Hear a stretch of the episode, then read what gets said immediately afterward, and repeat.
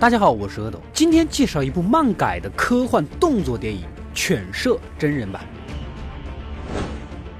故事开始，男主这一家子啊搬迁到了当地的一栋小房子。男主是一个即将快退休的糟老头，年纪也大了，业务能力也比不过其他人，为人老实巴交。因为没有给家人足够的经济支援，所谓收入决定家庭地位，家里的老婆、女儿、小儿子啊都不怎么看得起他。哎。这天，男主的医院的体检报告啊，也就出了癌症晚期，基本就可以交代后事的那种。心情是很沉重，老实本分的活了一辈子，结婚晚，两个孩子呢还在上高中，房贷还没有还完，想给家人打电话，一个一个的都没接。想到他平时也不可能有什么大事儿。啊，可怜呐！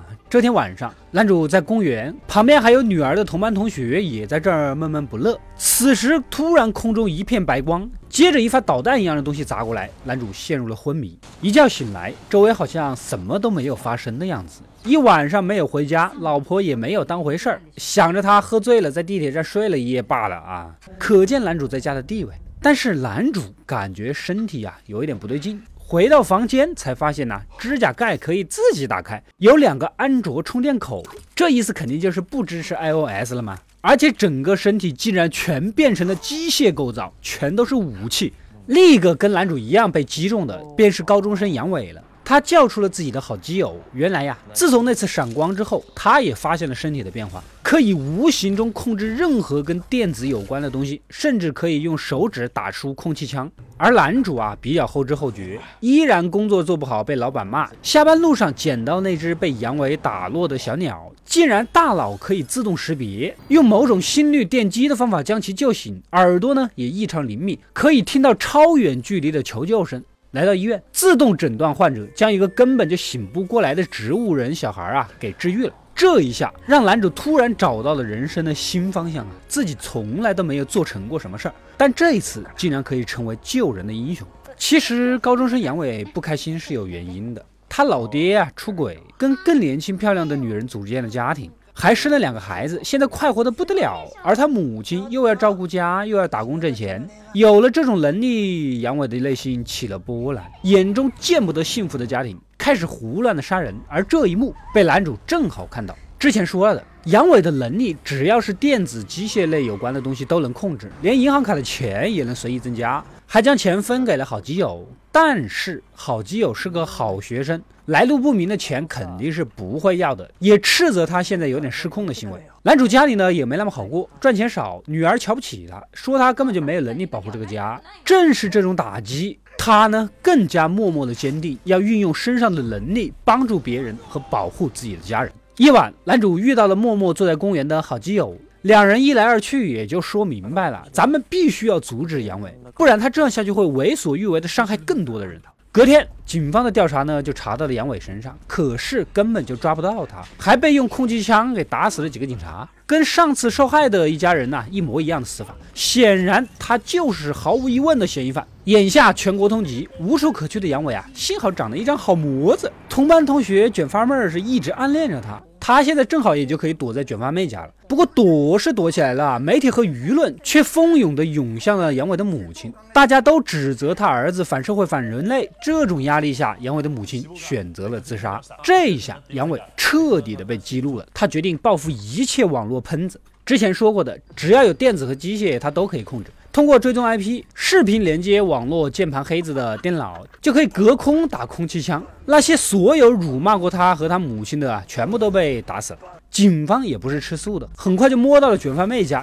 这次没有什么逮捕不逮捕的啊，直接乱枪扫射。杨伟是机械体，根本就没事儿，但无辜的卷发妹却被误伤打死。刚刚母亲死了，现在身边唯一的对自己好的妹子也死了。杨伟决定报复社会，杀死所有人类。他先是通知电视台，要在电视和网络上公开直播，所有人都看了这个新闻。别人不知道，可男主心里清楚啊啊！他能隔着屏幕杀人，在电视上直播，那就是准备大开杀戒呀。此时的杨伟伸出了一亿八千万像素美颜摄像头，自带胶片滤镜，开始将画面接到所有的大屏幕上，然后一个一个的无差别杀人，每次杀人都要梆一下啊！其实这样杀人也是很累的，所有人都杀死你得帮到吐啊！大街上的人受到惊吓，四散逃跑。而在另一边，男主也开始用他的摄像头抢信号。有好基友告诫大家关掉所有的手机，杨伟也不堪示弱，释放导弹直接轰炸起来。男主赶紧变身飞过去，想劝劝杨伟早做治疗，没事的。啊不。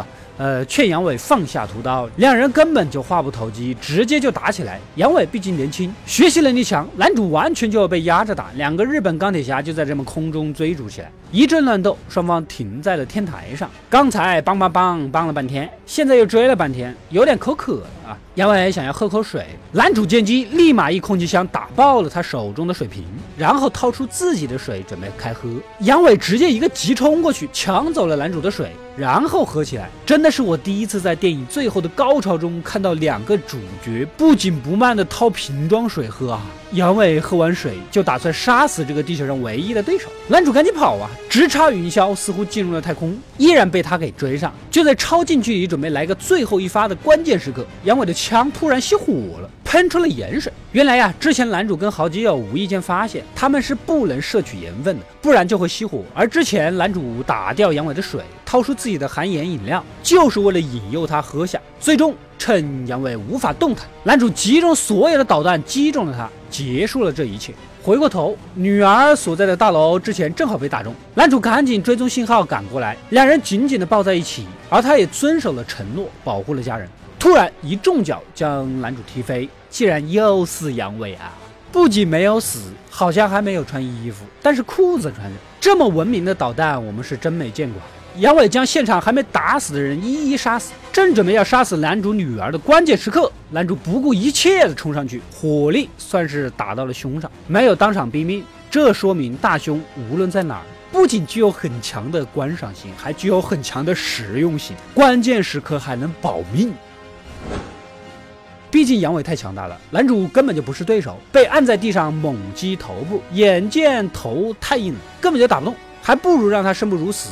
杨伟将女儿给高空扔出，气呀！就在那一刻，男主激活了体内所有的能量，双方使出了全部力量撞向一起。杨伟攻击的是头部，而头部是最坚硬的，自己手反而碎了一地。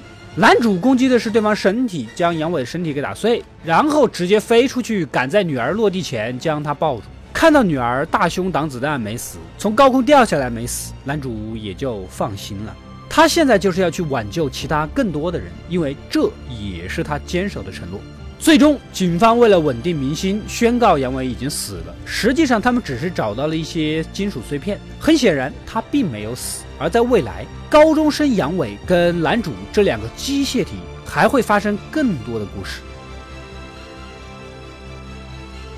好了，影片到这里就结束了。单手的杨伟未来将会如何生活，又何去何从呢？可能只有杨过才知道。本片由漫画改编，漫画没看过啊，所以我也无法给大家拓展后续的剧情。如果单单从电影的角度来看，完成度还是很高的，人物角色都有转变，特效也很不错，特别是两人在房子上面侧着奔跑的独特视角，让人眼前一亮啊！而且本片一反传统。凭什么正义主角永远都是年轻少年啊？为什么不可以是老头子？理性评分七分啊，完全没有问题。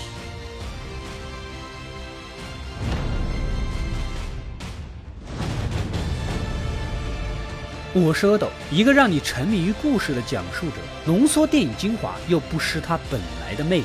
扫描二维码添加我的微信号。除了能第一时间收到更新，有独家解读的视频等待你的发掘。扫描它，然后带走我。